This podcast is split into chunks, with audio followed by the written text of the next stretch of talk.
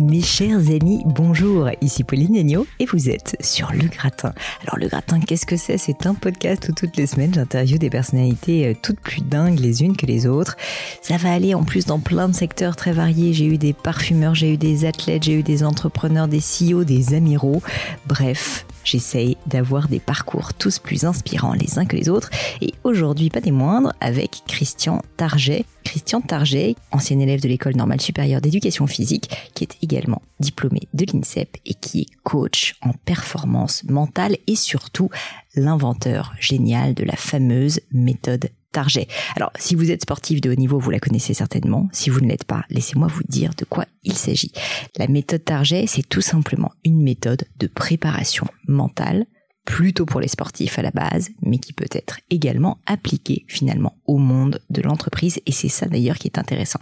Alors Christian Target a travaillé vraiment dans plein de sports différents, que ce soit les America's Cup avec de la voile, que ce soit de la planche à voile, que ce soit du basketball, ou encore par exemple du vol relatif, il a absolument touché à tout et a développé une série d'outils, je crois qu'il y en a une soixantaine, il va en parler d'ailleurs dans cet épisode, auprès de nombreux sportifs, également d'entreprises et chefs d'entreprise, pour justement réussir à les aider à acquérir de meilleures performances mentales, travailler leur estime de soi, pour réussir à avoir les meilleures performances possibles. Bref, vous l'aurez compris, la méthode Target, c'est vraiment une approche de coaching qui est basée sur l'optimisation de la performance mentale pour l'entreprise ou pour le secteur du sport. J'ai eu le plaisir d'enregistrer cet épisode avec Christian dans son jardin, à Nice, chez lui. Alors vous allez entendre de temps en temps une petite fauvette à tête noire. C'est un oiseau euh, qui nous fait le plaisir de chanter, euh, de siffler euh, durant cet épisode. Ne soyez pas étonnés. Et surtout, on a parlé évidemment de la carrière de Christian, de sa méthode, de comment il l'avait conçue et de comment nous pouvons l'appliquer à nos quotidiens. Un épisode que j'ai trouvé vraiment très intéressant et je remercie encore Christian qui a quand même 80 ans d'avoir pris le temps avec moi pour cet épisode et puis avec vous surtout. Je vous remercie pour votre écoute, mais je ne vous en dis pas plus et laisse place à cette conversation avec Christian Target. Bonjour Christian, je suis ravie de vous accueillir sur le gratin chez vous. Merci de nous accueillir dans ce lieu magnifique. Pour commencer, Christian, assez simplement, je voulais euh, que vous m'expliquiez comment vous en êtes arrivé à créer la méthode Target. Comment est-ce que vous êtes amené en fait euh, à un moment donné à vous dire je vais essayer d'aider euh, des athlètes de haut niveau euh, à, mieux travailler, à améliorer leur performance via le mental. Il y a une part de hasard et une part euh, d'évidence. La part euh, d'évidence, c'est que dans mon travail, je suis formation sportive, donc depuis toujours, je m'occupe de sportifs. Et je m'occupe de former les sportifs.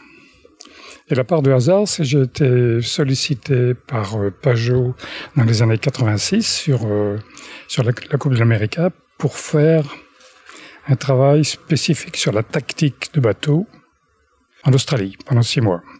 Et puis j'ai j'ai commencé comme spécialiste tactique, je me suis ennuyé, j'ai terminé comme euh, chargé un peu de la cohésion du groupe, sans aucune formation, simplement par intérêt. Voilà. Et puis c'est parti de là, 86.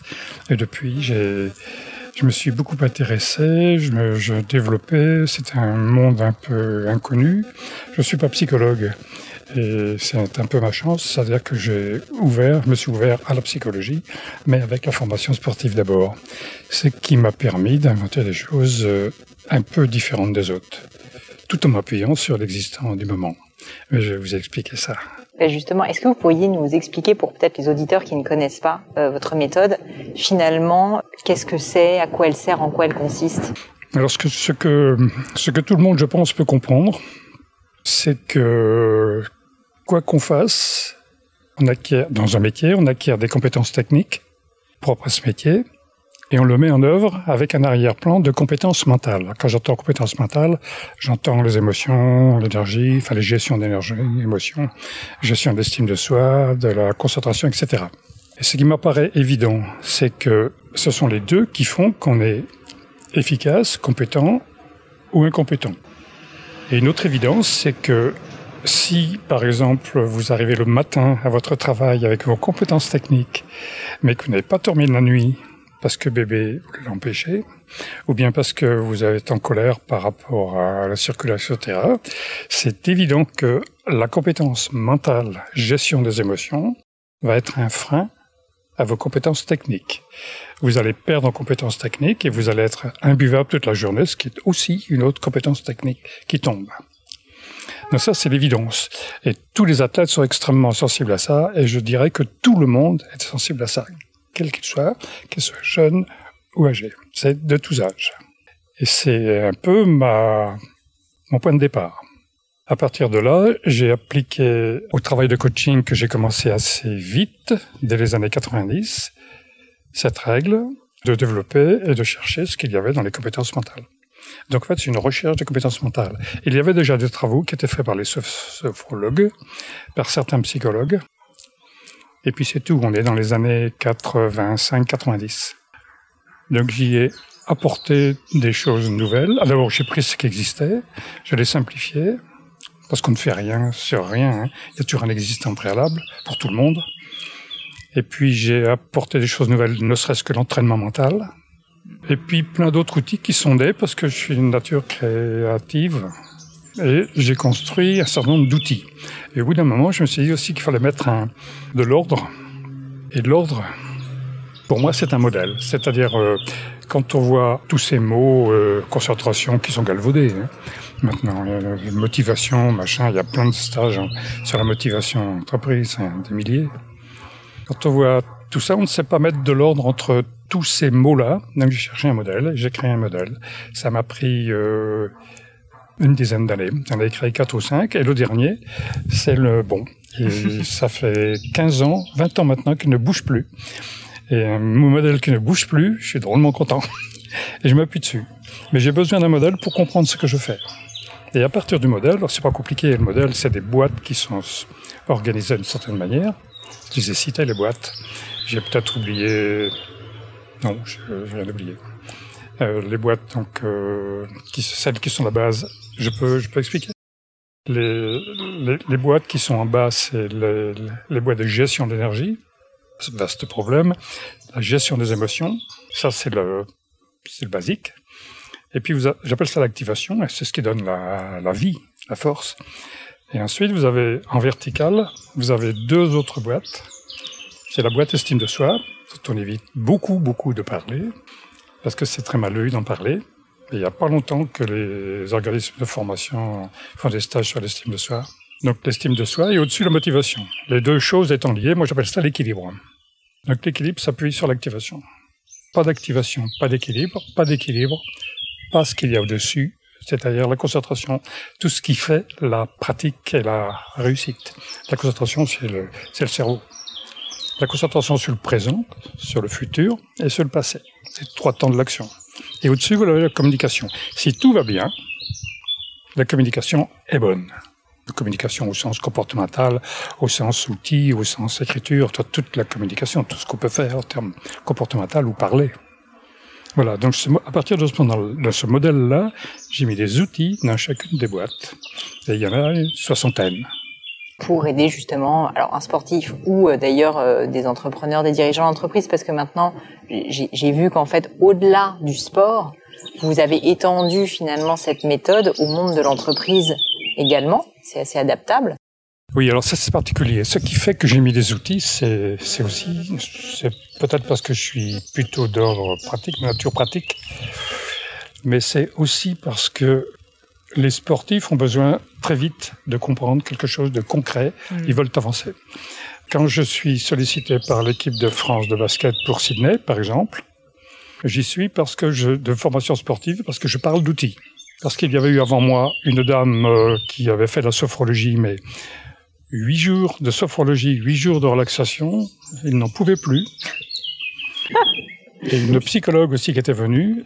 Psychologues ont une capacité, une, ont un outil préférentiel, c'est l'entretien. Mais il n'y a pas d'autre outil. Je parle du clinique. Hein, ouais. Donc moi j'ai inventé des outils, j'ai récupéré des outils partout, j'en ai récupéré, créé. Il y avait aussi la PNL qui, elle, par contre, avait beaucoup d'outils qui étaient extrêmement intéressantes, mais à l'époque, ils avaient oublié l'estime de soi et les émotions. C'était un peu dommageable.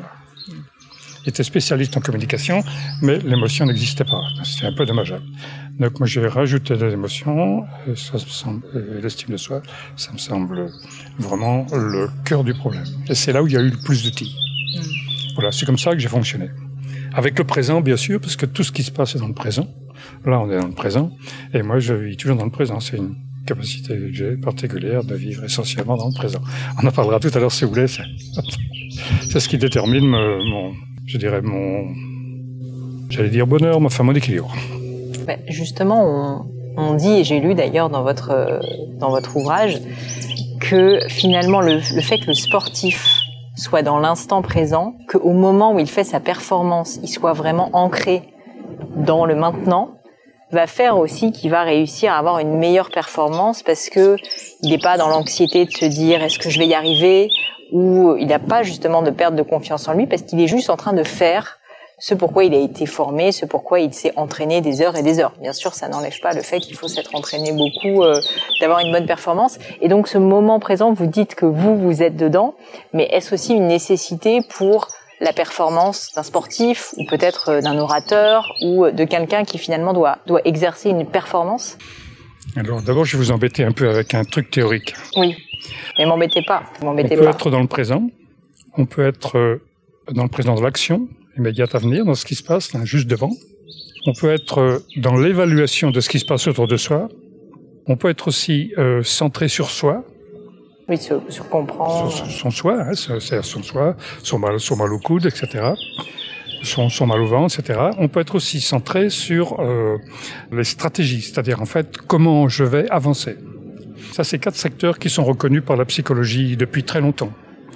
D'une particularité du cerveau, c'est qu'on ne peut être que dans un secteur à la fois de façon efficace.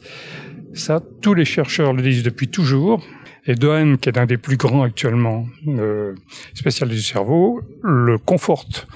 On ne peut pas, pour des raisons de conformation du cerveau, être dans deux secteurs à la fois de façon efficace. En résumé simple, on ne peut pas faire deux choses bien en même temps. Vous savez, vous connaissez probablement, euh, les femmes sont capables de faire deux choses en même temps. C'est faux. Pas plus que les autres. le mythe est tombé. Par contre, elles font deux choses en même temps, mais il y en a forcément une qui prend le pas sur l'autre. Et puis, puis les mecs, pareil. Quoi. Voilà. Donc là, euh, ça, c'est intéressant. C'est-à-dire que quand on est dans un autre secteur que l'action à venir, on perd en efficacité. L'autre jour, un, un, un, coureur me dit, mais moi j'étais devant, j'étais devant dans une épreuve à quatre au ski, aux Jeux, Jeux Olympiques, j'étais devant, et je tombe, tout seul. Je dis, est-ce que par hasard, tu ne serais, pas posé la question des gens derrière toi? Hmm. Il me dit oui. Je lui dis, si tu te poses la question des gens derrière toi, tu n'es plus sur tes skis. Tu es sur eux. Et tes skis, là, quelque chose qui, le moindre truc, tu ne peux pas anticiper. Il y a une petite erreur que tu corriges normalement, tu ne la corriges plus, c'est trop tard, tu tombes. C'est ça, être sur l'action immédiate à venir. Être centré sur ce qui va venir. Imaginez un pilote de Formule 1 qui est en train de réfléchir à ce qui se passe loin devant, loin derrière, à son mal au genou, ou à... il est mort. Ouais. Ça va trop vite. Donc plus ça va vite, plus ça c'est évident. Mais on ne peut pas être dans plusieurs secteurs. C'est le gros truc. Alors, par contre, quand vous êtes dans l'action, il y a aussi une autre affaire. Hein. Vous êtes dans l'action, et vous êtes avant l'action. Alors avant l'action, il y a toutes les émotions, la peur de réussir, etc. Là, il faut justement éviter de trop se poser de problèmes. Il faut être dans le présent de ce moment-là pour baisser le niveau de, du stress. Parce qu'on sait que dans l'action, il n'y a plus de stress. Il n'y a jamais d'anxiété dans l'action. Sauf s'il y a une erreur qui fait remonter le, tout, le problème, c'est de rester dans l'action et de ne pas faire d'erreur. Et de rester concentré dans l'action. Dans des champions olympiques, c'est sûr. Mais bon, euh, il y a aussi des erreurs qui se corrigent tout seul. Il y a d'autres qui se corrigent pas toutes seules. Mais on est toujours fautif quand il y a des erreurs qui se font. Qui se font. Est-ce que je suis clair? Très clair, extrêmement clair. Et justement, ça m'amène à vous poser une question. Euh, vous avez parlé plusieurs fois de d'estime de soi, de confiance en soi, de l'importance de la confiance en soi pour être ancré dans ce moment présent. J'aimerais comprendre, je ne sais pas si vous pouvez l'expliquer simplement, mais quel est finalement le lien entre confiance en soi et le fait de faire d'être ancré dans le moment présent? Est-ce qu'on est obligé d'avoir un socle de confiance en soi solide pour réussir à, ne pas justement penser euh, est-ce qu'il va être meilleur que moi euh, Est-ce qu'il va me rattraper euh, toutes ces choses qui nous polluent et qui font qu'on est moins performant? Moi, je fais déjà, je fais une différence entre l'estime de soi et la confiance. Il y a un lien direct, c'est sûr, entre l'estime de soi et la confiance.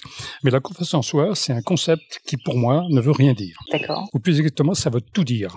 Tout à l'heure, je vous ai parlé de, de mon modèle qui contient, je répète, euh, l'énergie, les émotions, l'estime de soi, le, la motivation, la concentration et la communication. Je n'ai pas parlé de confiance en soi. Ouais. Parce que la confiance en soi, c'est l'ensemble. Hmm. La confiance en soi n'existe pas dans mon modèle. Elle est une boîte vide ou bien une boîte pleine qui contient tout le reste. Ce qui me fait dire ça, c'est que j'ai observé, notamment chez les Canadiens et aussi chez les Français et aussi chez les Américains, que les outils qui servaient à développer la confiance en soi étaient les mêmes que ceux qui servaient dans les émotions, dans l'énergie et la communication. Donc je me suis dit, il y a un problème. Donc j'ai supprimé la boîte confiance en soi. Je ne parle que d'estime de soi. Par contre, les coureurs, les athlètes parlent de confiance en soi. Et quelqu'un qui me dit j'ai un problème de confiance en moi, je lui dis mais ça veut dire quoi? Et là, ça peut effectivement être un problème de gestion d'énergie, un problème d'émotion, problème d'estime de soi aussi, problème de motivation, problème de concentration et de communication. Ça peut être tout, tout et son contraire. Donc le mot confiance, je l'ai enlevé de mon vocabulaire parce qu'il est trouble. Et qu'est-ce que l'estime de soi alors pour vous? Alors l'estime de soi, c'est pour moi, c'est à la fois en termes techniques, la définition d'estime de soi classique, c'est être, euh, c'est, j'ai lu ça dans un bouquin, l'estime de soi, c'est être sûr de soi. Euh, j'ai écrit à mon collègue, je lui ai dit que ça me faisait pas beaucoup d'avancer. Moi, l'estime de soi, c'est d'abord connaître ses raisons d'être existentielles, connaître tout son système de croyances, qui peut être négatif, qui peut être positif, et connaître tous les, que j'appelle les critères de fragilité de l'estime de soi. Mais on va tourner en rond, c'est toujours la même chose. C'est les raisons d'être et ce sont les croyances. Mais c'est aussi des émotions compliquées ou mal gérées, c'est aussi une fatigue mal gérée, c'est vrai, une motivation. La motivation s'appuie sur l'estime de soi. Je, je répète, l'estime de soi, c'est d'abord des raisons d'être qui vous mettent bien au sol, qui, il doit y en avoir un certain nombre. Hein. Une raison d'être, je, je, précise, c'est par exemple une raison d'être, moi, c'est le soleil et la liberté. Bon, ben là, je suis, si vous regardez autour de moi, je suis en plein dedans.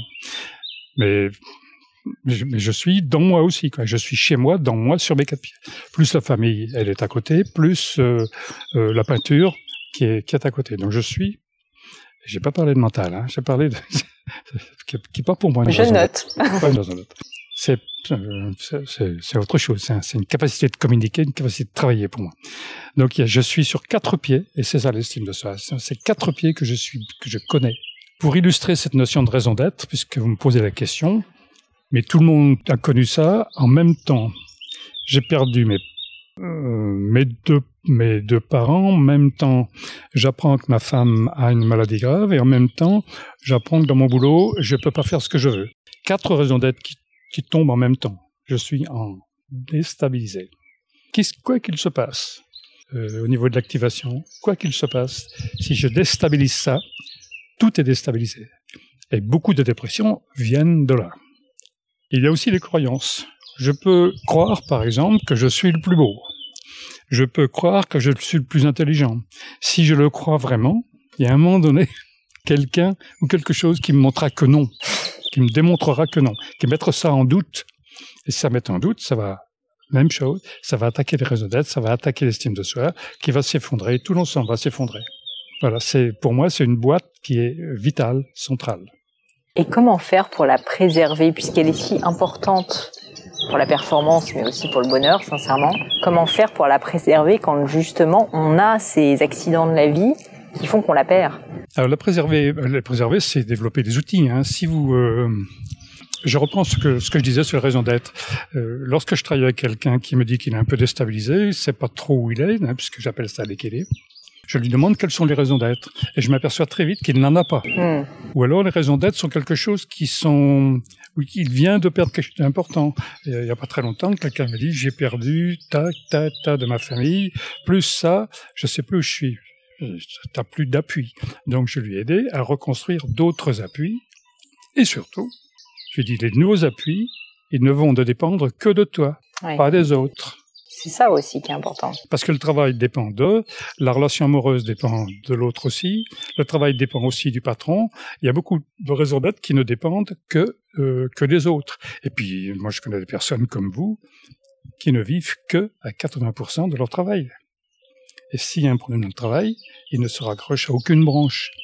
D'où l'intérêt d'organiser son temps, d'organiser sa vie autour de raisons d'être qui soient solides, dépendantes essentiellement de soi.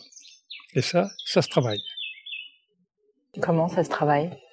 Par exemple, si vous venez ici, vous me dites j'ai un problème d'estime, je ne me sens pas bien, on va travailler sur les raisons d'être. Je vais vite voir quelles sont vos raisons d'être, si elles dépendent de vous, si elles ne dépendent pas de vous. Je vais vite voir si vous en avez. La plupart du temps, il n'y en a pas. Et s'il n'y en a pas, je vais vous demander de les retrouver, de les organiser et de les cajoler, de les construire en fait. En fait, l'estime de soi est une construction. Mais l'estime de soi, c'est ce qui est le plus volage pour moi, c'est ce, qui, c'est ce qui un jour est fort, le lendemain est bas, un jour est fort, je ne bas. Donc il faut constamment être à l'écoute de son estime de soi et être à l'écoute de ce qu'on estime de soi, c'est être euh, pour moi, est-ce que je suis dans mes raisons d'être? Moi quand je me lève le matin, je regarde la mer, je suis, j'ai la mer, j'ai le soleil, je suis chez moi, je suis sur les pieds, et puis je suis en train de lire quelque chose qui m'intéresse, qui ne dépend que de moi. Et puis je vais prendre la nourriture que j'ai envie, que je ne dépend que de moi. Et puis ma camarade habite chez elle. Comme ça, je ne dépends que de moi. Donc je, me garantis une un certain équilibre. je réponds à votre question. Je les choix, c'est-à-dire que je les, les valorise. Je fais tout dans ma vie pour, pour les aider, les raisons d'être. Il y a aussi un autre aspect qui est important, je dis les croyances. Si les croyances sont cohérentes, si elles ne sont pas limitantes, si elles sont positives et dynamisantes, je vais être à peu près, si elles sont nuancées, si elles ne sont pas excessives, je vais être à peu près dans, une, dans des zones que je peux préserver. Je ne vais pas buter sur quelque chose. Une croyance, euh, une croyance fréquente, par exemple, je, m'interdis de faire des erreurs. Celle-là, je la trouve euh, 8 fois sur 10. Sur 10. Quelqu'un qui a la croyance je m'interdis de faire des erreurs, à la première erreur, il se plante. Or, on ne progresse que par les erreurs la vie est une succession d'erreurs corrigées. Donc il y a toute une pratique à faire pour accepter l'erreur. Vous connaissez bien le, discours de ce... Nelson Mandela C'est, ça, c'est, formidable. Je, je, progresse, je ne fais jamais d'erreur. C'est je... ça, je ne perds jamais, soit je gagne, soit j'apprends, chose comme ça. Voilà. Et ça, c'est vraiment, c'est une philosophie, mais c'est une philosophie qu'il faut mettre en pratique. Donc ça, ça fait partie. Les croyances, c'est des choses qu'il faut, qu'il faut les croyances, je fais, je fais un tout petit arrêt sur les croyances. Les raisons d'être, on peut les construire, on peut les choisir, on peut les, je les dis cajoler, on peut les, on peut les, on les remettre en ordre. Si on n'a que deux, on est en déséquilibre. Si on a trois, ça tient un peu près de bout. Quatre, c'est parfait. Mais on en a plein d'autres. On a le cinéma, on a les lectures et tout. Mais est-ce que c'est, quelle hiérarchie il y a dedans? Est-ce que tout ça dépend de moi? Ben, ce qui dépend de moi, je le mets là. Je peux sans arrêt le reconstruire. Les croyances, c'est un petit peu plus vicieux parce que c'est, disent les chercheurs, une configuration neuronale. C'est-à-dire que c'est un automatisme, en fait. Euh, c'est-à-dire que c'est quelque chose qui est construit et qui se redéclenche sur des perceptions presque automatiquement. Donc c'est à la limite quelque chose qui est inscrit dans votre cerveau, qui est très difficile à déconstruire, de même qu'il est très difficile de se déconstruire à un automatisme. Si vous, si vous, si vous jouez au tennis, euh, vous avez un mauvais automatisme, en trouver un autre, c'est compliqué. Moi je dis qu'on ne déconstruit pas une croyance, on en construit une autre à côté. Vous avez déjà, euh, j'imagine, dans votre carrière, rencontré des sportifs qui avaient des croyances négatives qui impactaient leur performance, que vous avez aidé à, corriger et compenser? Oui, c'est le, c'est une des premières recherches que je fais. Mais comme j'ai un diagnostic, je vois tout de suite ceux qui ont, qui sont bloqués sur les croyances. J'ai mon expert comptable qui, est venu me voir l'autre jour. Il est, il est gay, tout va bien. Et, puis, et, le, le, test lui dit, euh, me dit attention, attention, il y a des croyances euh, trop limitantes. je lui pose la question et c'est évident qu'elle me dit ben oui. Hmm. Et je lui dis tu sais d'où elle vient? Il me dit je sais d'où elle vient. Mais il peut pas les corriger. Tu fais quelque chose? Ben non, ben, on va travailler dessus. Donc il y a tout un travail de, on appelle ça la déconstruction de la croyance et dans reconstruction d'une nouvelle croyance tout un travail. Ça, c'est le, le, la PNL a très très bien travaillé là-dessus. Je n'ai fait que reprendre le, le, le, travail déjà développé par la PNL. Ça, ils ont, ils ont bossé vraiment très très bien là-dessus. Là, je leur rends hommage. voilà pour l'estime de soi. Ce sont mes deux outils principaux. Il y en a un troisième, je ne vais pas trop vous charger. Encore une question quand même euh, sur euh, votre méthode et tout, tout, votre travail avant qu'on parle un peu plus de vous. Euh, je voulais parler de visualisation. Je crois que c'est aussi une partie importante bah, de, votre méthode et notamment du travail du sportif pour réussir à bien se projeter dans l'instant présent, justement. En quoi est-ce que la visualisation, justement, est utile euh, à la performance? Ben, Moi, je dirais qu'elle est utile pas seulement à la performance, elle est utile dans la vie. L'imagerie, c'est la représentation de soi ou de l'image ou de, soi dans le monde ou de ou de ou d'un soi intérieur. Mais c'est beaucoup de gens font ça, ils ne savent pas l'utiliser. L'intérêt de l'imagerie, pour moi, c'est de mieux se connaître. Hein. Quand on fait de la méditation, on est constamment en imagerie. Dès qu'on active le cerveau et qu'on a des représentations de situations, on est en imagerie. La seule différence de ce que j'ai fait par rapport à ce qui existait déjà, parce que là aussi, j'ai emprunté quelque chose qui existe depuis au moins 100 ans, hein. et puis quand même que les, que les extrêmes orientaux ont développé mieux que nous. Je mets simplement de l'ordre pour que les gens aillent chercher ce qui est important chez eux. Mmh. Dans, le, dans tout ce qui est visuel, auditif, kinesthésique, etc., on a tous des dominantes. Je les aide à trouver leurs dominantes. Quand on trouve leurs dominantes, il y a généralement des, des mots qui sont moteurs, des, des, comportements moteurs qui font que, avec ça, on peut aller vite vers l'essentiel. Ça, c'est le premier aspect. Le deuxième, c'est que le cerveau, dans l'activité, par exemple, je suis sauteur en hauteur, le cerveau se fout éperdument que je saute en hauteur ou que je me représente le son en hauteur. Pour lui, c'est pareil. D'où l'intérêt de faire de l'imagerie, qu'on appelle la répétition mentale, qui développe autant, mais ça, ça a été démontré par les chercheurs depuis très longtemps, ça a la même puissance que l'activité. L'idéal étant évidemment de faire les deux. Mais si vous avez quelqu'un qui est blessé, et ça m'est arrivé, moi, un champion du monde de voile qui, qui se fait une, une double fracture du tibia péroné, c'est dur. Donc, euh, il se met six mois à récupérer, et tous les jours, il avait une demi-heure à une heure de travail sur l'image de lui, champion du monde, avec tout ce que ça comporte aussi de technique. Hein. Et puis l'image des autres champions du monde. Et euh, l'année suivante, même place. C'est-à-dire qu'il est sixième avant sur l'accident mondial, ils reprennent la compétition, il est sixième. C'est-à-dire que ça entretient complètement le, les, schémas moteurs, les, automatismes. Ça, c'est le deuxième avantage. Le troisième, c'est la projection mentale, qui est une capacité spécifiquement humaine de se projeter dans le futur. C'est la méthode Coué. La méthode Coué, elle a beaucoup d'avenir devant elle. C'est si on se projette dans le futur, on fait fonctionner le cerveau de façon électrique. Vous savez que le cerveau, c'est jamais que l'électricité et de la chimie. On crée des configurations, on crée des automatismes que l'on retrouvera dans le futur. Quelqu'un qui répète ce qu'il veut faire dans le futur, lorsqu'il va être devant la situation, mm. ça va lui sembler normal parce que son cerveau connaît déjà la situation. Il n'a plus qu'à s'adapter. Ça, c'est extrêmement puissant. Tous les grands le disent. Hein.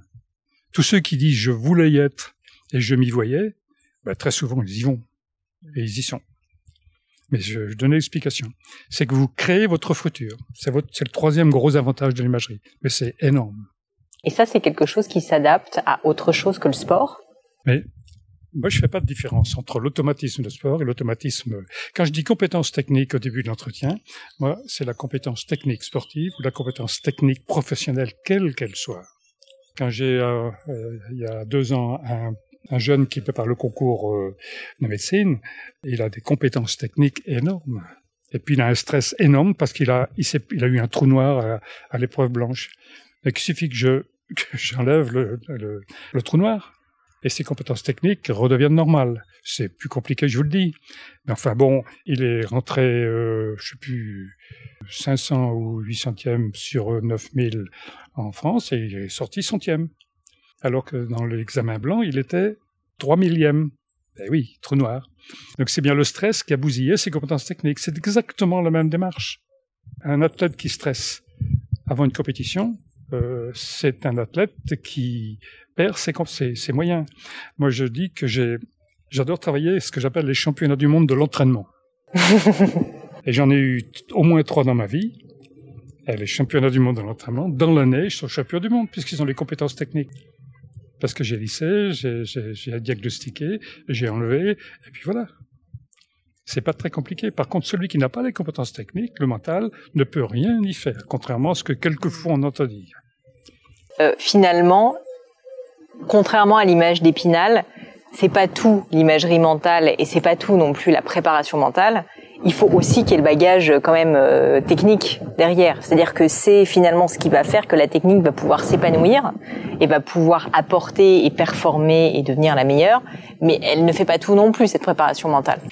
Mais oui, mais oui, c'est c'est c'est vraiment un basique qu'il faut dire et répéter. Euh, si on veut réussir, si on réussit avec ses compétences techniques, et ses compétences mentales. Mais c'est d'abord les compétences mentales, je le redis, ne changeront pas et ne feront pas avancer les compétences techniques qui n'existent pas. Il faut s'équiper des deux en même temps. Or, le, le système euh, éducatif français fait qu'on équipe les gens de compétences techniques à tout niveau. Hein. Que ce soit les grandes écoles ou que ce soit les petites euh, les, au primaire, c'est pareil. Mais on oublie de s'équiper de compétences mentales. Ça devrait être leur travail à l'école. Ah c'est le travail de l'école. Mais ça, c'est à dire et à redire.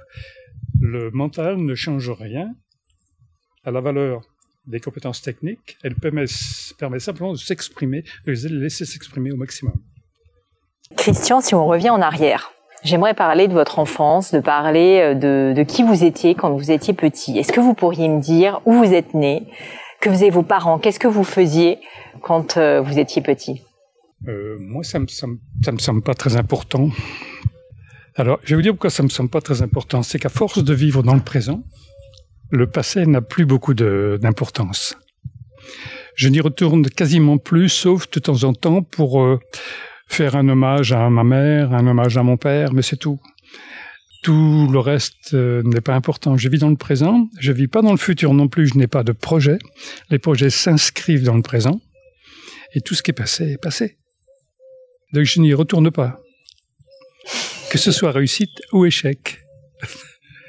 Je suis quelquefois étonné de même pas me souvenir de où j'étais à telle année, à tel endroit. Qu'est-ce que vous vouliez faire quand vous étiez petit? Vous vous en rappelez Vous, vous, vous étiez intéressé par le sport? Je suis de la, la génération euh, né en 40, donc je suis de la génération d'après-guerre, donc euh, de la génération de l'ascenseur, machin. Enfin, c'était le, le, service public.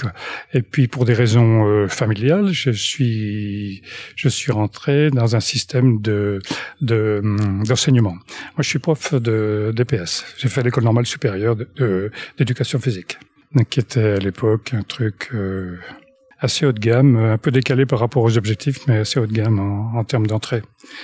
Voilà, c'est et puis j'ai enseigné deux ans et puis terminé. Après j'ai fait autre chose.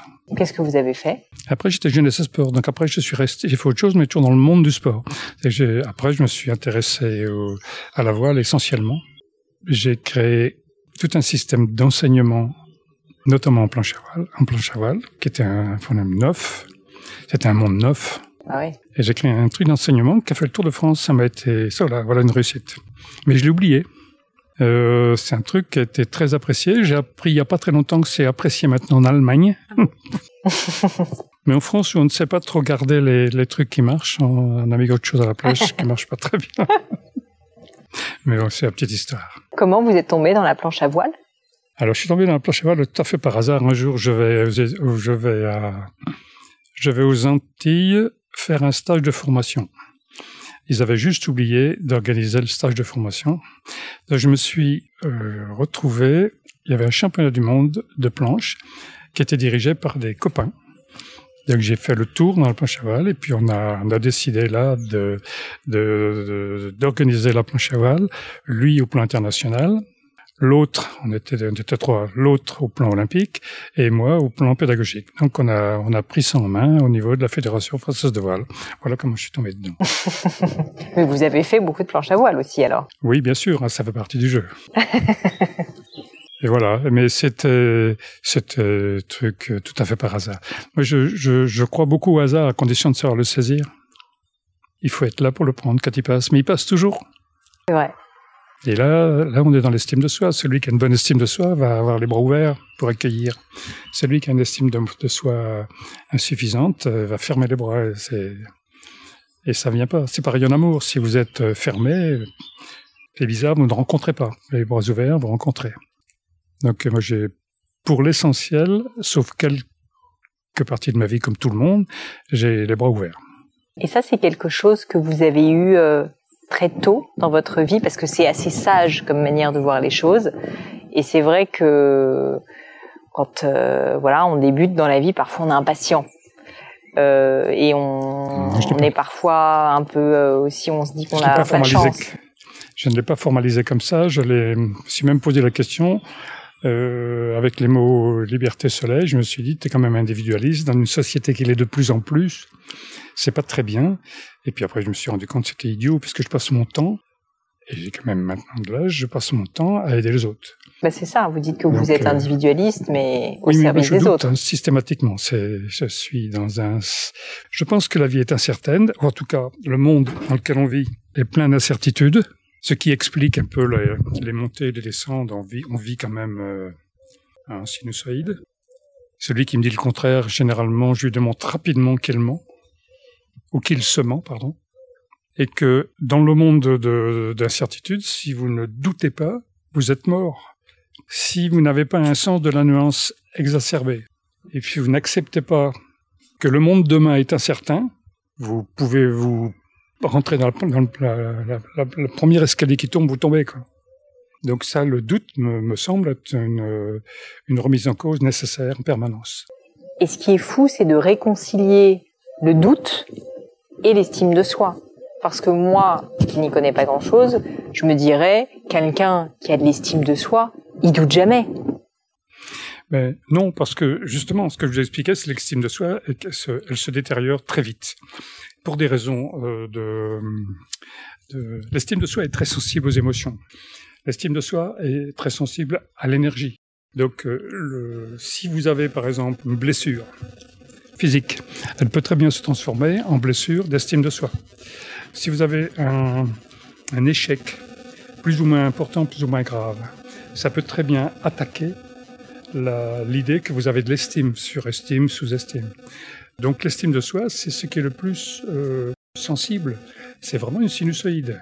Et c'est une, une sinusoïde qui monte ou qui descend. Et pour moi, la préparation mentale, c'est quand tout va bien, c'est prévoir que ça va baisser naturellement derrière et être prêt à réagir. Et avoir les outils pour réagir.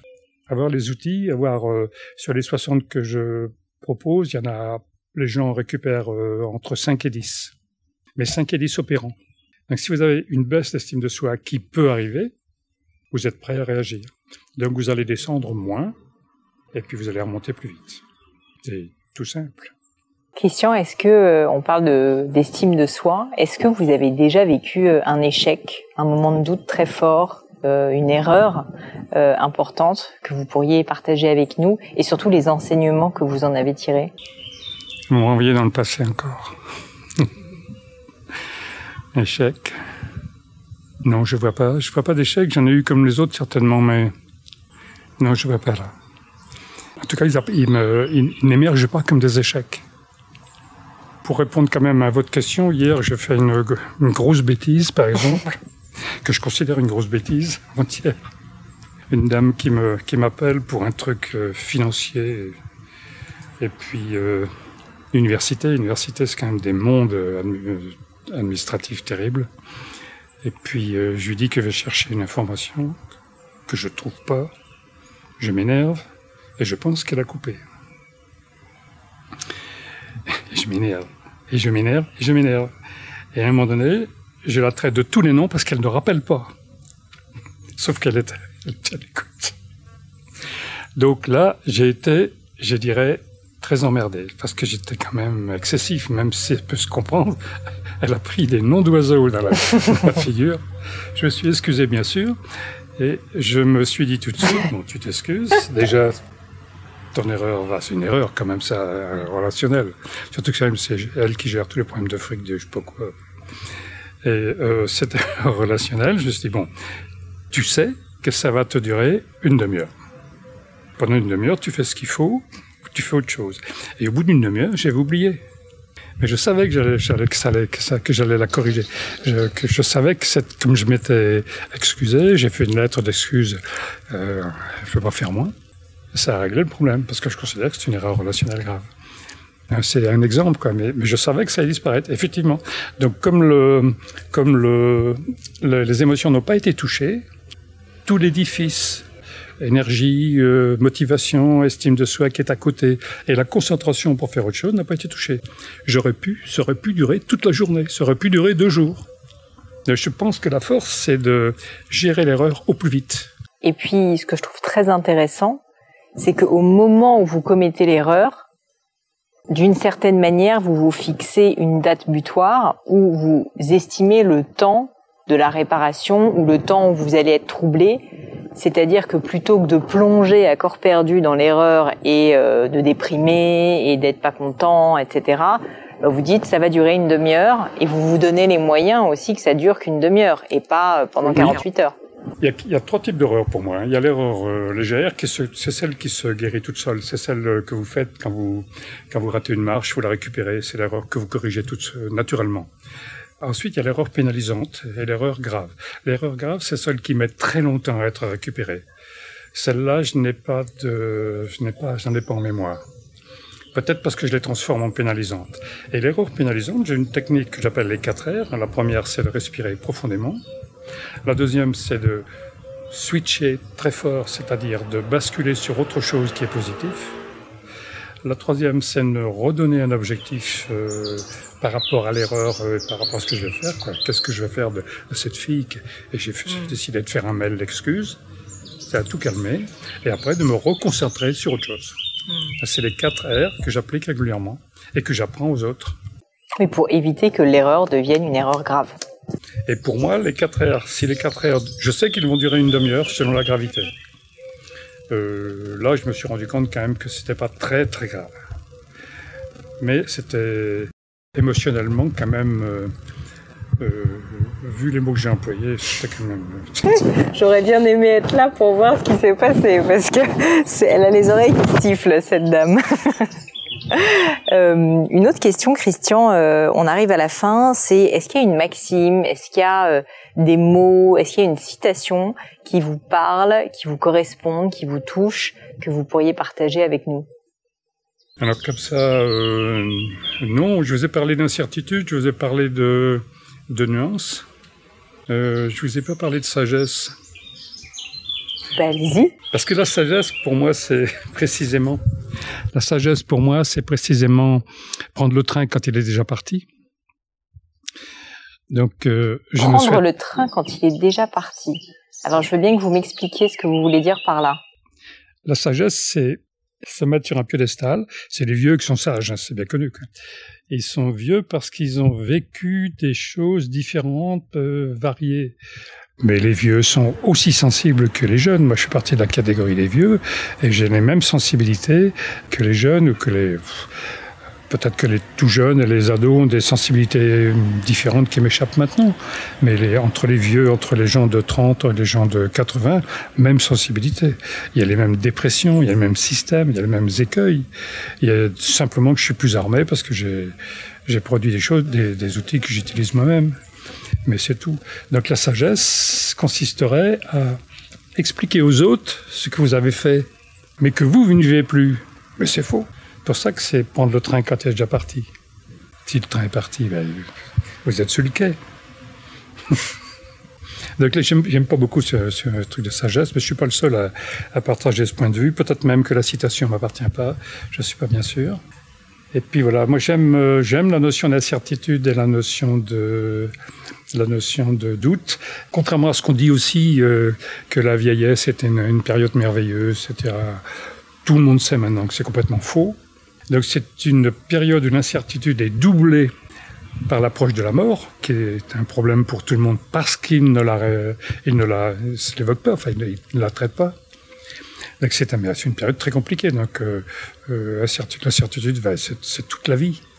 Et la nuance, c'est autre chose. La nuance, c'est ne pas être dans des excès, soit idéologiques, soit euh, déclaratif. Parce que c'est toujours une indication de trop, de décalé. C'est toujours une fragilité. Une, euh, moi, tout le diagnostic que j'ai, enfin le questionnaire que j'ai, il faut se retrouver plutôt au milieu, jamais trop, jamais pas assez. Je crois assez fort. Et d'ailleurs, j'ai lu une émission, j'ai acheté le bouquin tout de suite d'un certain Birnbaum, qui est aussi euh, Jean Birnbaum, qui est aussi responsable du monde des livres, et euh, qui a écrit un bouquin, Le courage de la nuance. Et c'est intéressant parce qu'il va puiser dans tous les, grands auteurs à une époque quand même où il y avait beaucoup d'idéologies, hein, les années 60, euh, les années 50, 60, l'idéologie, les idéologies, ça, ça y allait. Hein. Elles étaient destructrices et c'était extrêmement facilitant. C'est très facile de se mettre derrière un, derrière un chef. Et à la limite, c'est aussi facile d'être chef quand on sait que les autres vont se mettre derrière vous. Je fais allusion à personne. Hein. Donc, euh, je, je veille à éviter d'être trop excessif. Et quand je le fais, je me fais ma propre critique. Et quand je le fais pas, ma petite camarade le fait pour moi. Vous l'avez choisi alors. Elle a cette fonction aussi. Une euh, dernière question pour vous, Christian, c'est est-ce qu'il y a un livre ou des livres, au-delà du vôtre bien sûr, qui vous ont particulièrement marqué, qui ont impacté votre vie, qui vous ont fait réfléchir? Lesquels et pourquoi? Alors, les livres, non. Hein. Les personnes, oui. Euh, euh... Ou les personnes Morin. Bon, Morin, par exemple, Edgar Morin, c'est quand même euh, l'exemple d'une vie variée, intéressante, universitaire mais transversale au lieu d'être verticale. Et lui, il a un transversal parfait. Et pour lui, vraiment, c'est, pour moi, c'est la vie créatrice, quoi, par excellence. Et il écrit encore, et je lis toujours avec intérêt ce qu'il dit. En plus, c'est simple, facile à comprendre, et c'est toujours très humain.